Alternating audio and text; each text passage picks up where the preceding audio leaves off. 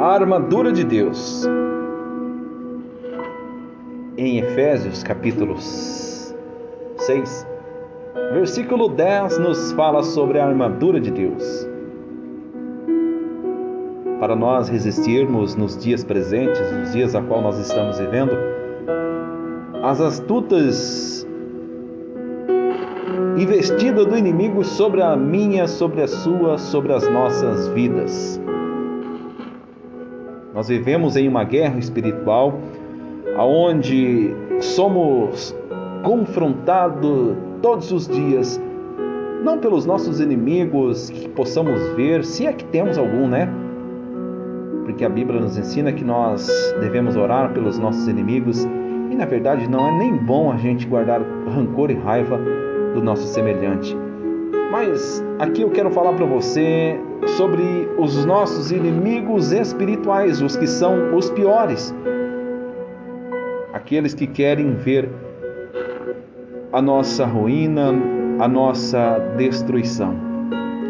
Mas aqui a Bíblia Sagrada nos dá sobre, nos informa, nos diz sobre a armadura de Deus para que possamos sermos soldados invencíveis nessa batalha espiritual, conforme está escrito nessa leitura bíblica, que diz a palavra de Deus: em finalmente fortaleceis, fortalecem, fortaleçam-se no Senhor e no seu poder. Acima de todas essas coisas, nós devemos fortalecer no Senhor e na força do seu poder. Mas Abaixo tem algumas dicas para que nós possamos ainda mais sermos resistentes mediante as afrontas do diabo com a armadura de Deus. Está escrito assim em Efésios capítulo 6, versículo 11: Vistam toda a armadura de Deus para poderem ficar firme contra as ciladas do diabo nós, seres humanos, somos odiados pelos inimigos de nossas almas, pelo diabo. E ele vive rugindo como leão, procurando a quem possa tragar, ou seja, tentando nos destruir incansavelmente, incessantemente. Mas devemos vestir-nos de toda a armadura de Deus mais abaixo, a Bíblia continua dizendo assim: olha, pois a nossa luta não é contra os seres humanos, mas contra os poderes e autoridades, contra os dominadores deste mundo de trevas, contra as forças espirituais do mal nas regiões celestiais.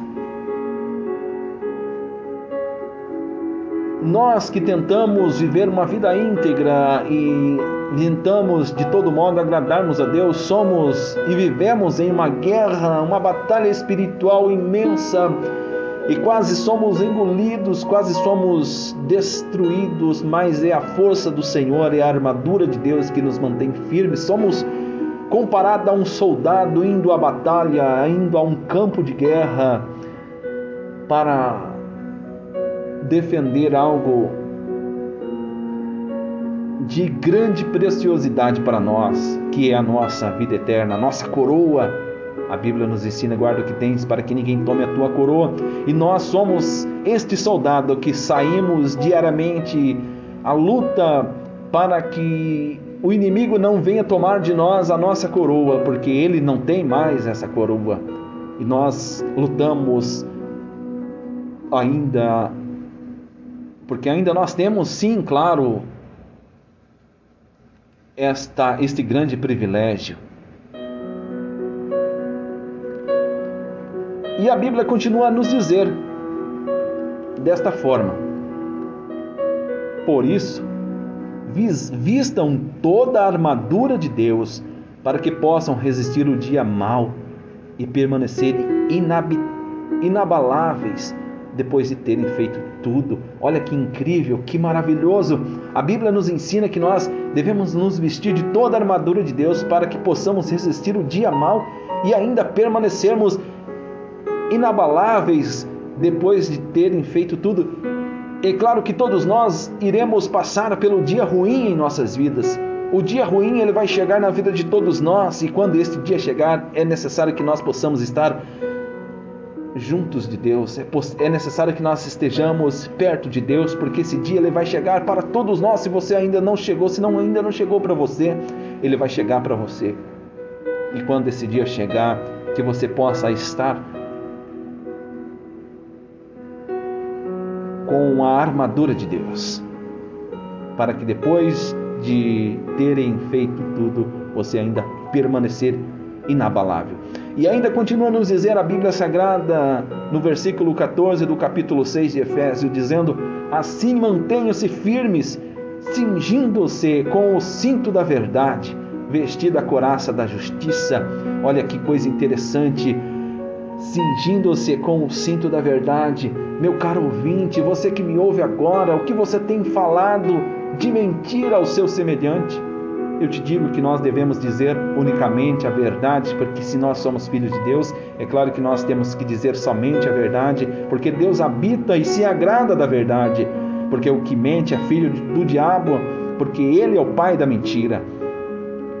E ainda mais devemos devemos, devemos é, é, colocar-nos a coraça da justiça, porque nas bem-aventuranças, lá no capítulo 5 do Evangelho, segundo escrito por Mateus, nos fala ali o que tem fome e sede de justiça. A Bíblia ainda nos continua a dizer, olha só, além de cingindo os nossos cingindo cingindo-os com o cinto da verdade, vestindo o, a coraça da justiça, ainda nos fala, e tendo nos pés calçados com a prontidão do evangelho de paz. É isso que nós fazemos aqui na rádio, o evangelho da paz, aquele que leva a paz aos corações aflitos e abatidos, aqueles que precisam ouvir a verdade de Deus. E ainda continua a nos dizer no capítulo, no versículo 6, além disso, usem o escudo da fé com o qual vocês poderão apagar todas as setas inflamadas do maligno, e ainda usem o capacete da salvação, a espada do Espírito, que é a palavra de Deus, algo que nós devemos colocar dentro dos nossos corações.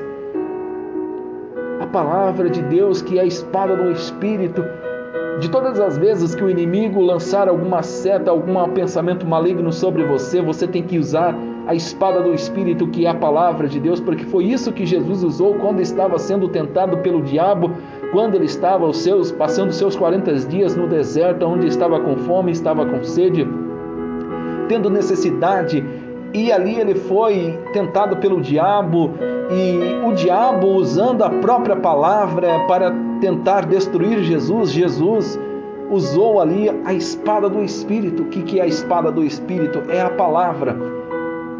A primeira vez que o Satanás tentou Jesus, falando: Olha, transforma-te essas pedras em pães. Mas Jesus, como sábio, como Deus, disse: Olha, nem só de pão viverá o homem.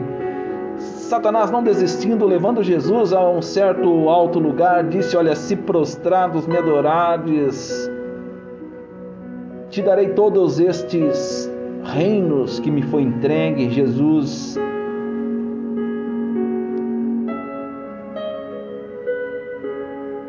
disse: Adorarás o Senhor vosso Deus e somente a Ele servirás. E ainda Satanás, não desistindo, disse a Jesus: Olha, salta de daqui para baixo, porque está escrito que Deus ordenará os seus anjos para que não tropeces com os teus pés em pedra. E Jesus disse a Satanás: Vai-te, Satanás, porque não tentarás o Senhor vosso Deus. Satanás usou a palavra e Jesus usou a espada do Espírito, que é a palavra de Deus, para rebater os dardos inflamados do maligno. Foi vencedor, mas a história aqui em Efésios ainda continua a nos dizer, dizendo: orem no Espírito em todas as ocasiões, com toda a oração e súplica. Tendo isso em mente, Sejam atentos e perseverem em oração por todos os santos. Não devemos orar unicamente uma vez ao dia, Não devemos orar unicamente uma vez ao mês, mas devemos orar em todo tempo. Em todo tempo devemos buscar a presença do Senhor em espírito, porque Deus procura os verdadeiros adoradores que o adorarão em espírito e em verdade. E ainda continua a nos dizer aqui em Efésios: orem também por mim. É claro que Paulo, quando escrevia a carta aos, aos Éfesos, ele pedia oração aos que estavam, aos leitores desta carta que moravam em Éfeso. E aqui está uma dica valiosa para nós que vivemos nos dias atuais, que nós devemos vestirmos de toda a armadura de Deus para que possamos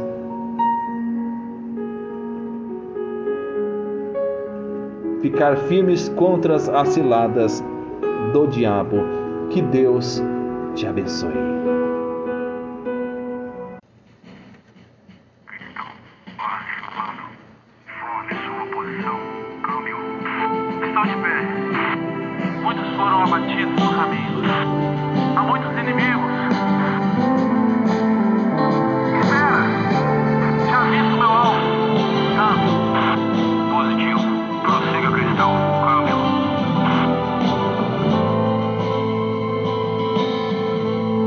Palavra trouxe salvação, o discernimento, imunidade para o meu coração. Ela me leva a outra dimensão para combater o mal nas regiões celestiais. Por isso